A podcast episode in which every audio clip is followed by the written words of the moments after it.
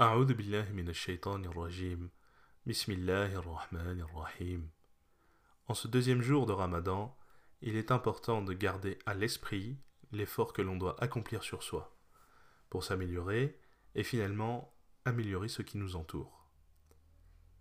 Mais les plus grands changements se font d'abord par de petites améliorations, de petits ajustements ou de petits changements.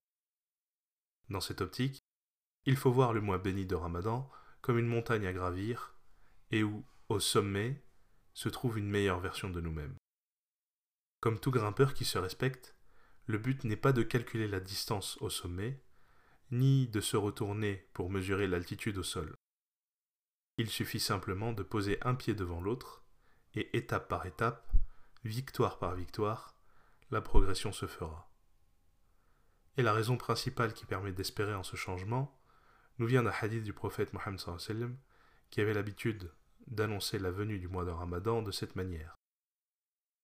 Et donc d'après Salman al-Farisi, à la fin du mois de Sha'ban, le prophète s'est adressé à nous et dit Ô gens, un mois honoré vos ombrages, un mois durant lequel se trouve une nuit plus précieuse que mille mois, un mois pendant lequel Allah a prescrit le jeûne obligatoire de jour et la veillée de nuit pour prier volontaire.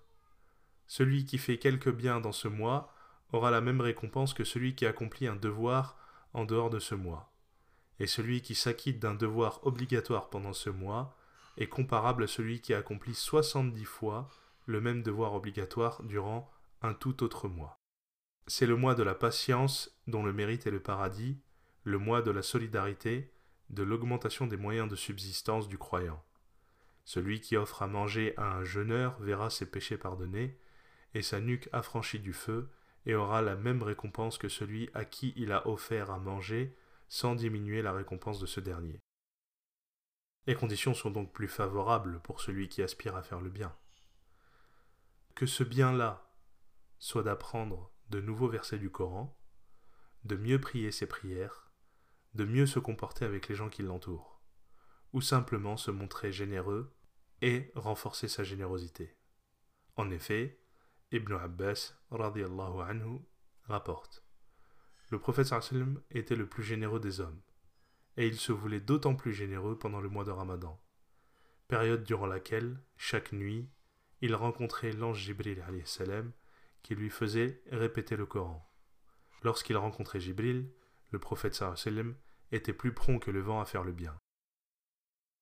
Dans le sens des vents fécondants qui sont les prémices de sa pluie salvatrice, ce qui nous donne un aperçu de l'objectif d'amélioration ultime que nous devons approcher, à défaut d'atteindre.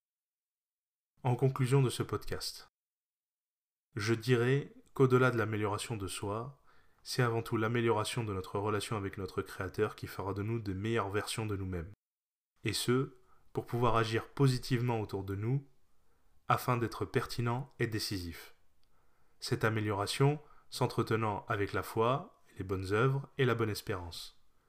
Tout cela alimenté par la certitude qu'il n'y a qu'un seul Dieu, c'est Allah, que Mohammed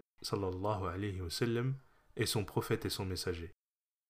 Enfin, je vous laisse avec cette parole du prophète qui dit Lorsqu'arrive la première nuit du mois de Ramadan, Allah ordonne à son paradis Prépare-toi et embellis-toi pour mes serviteurs qui viendront bientôt dans ma demeure et ma générosité pour se reposer des peines du bas monde. Wassalamu alaikum wa wa barakatuh.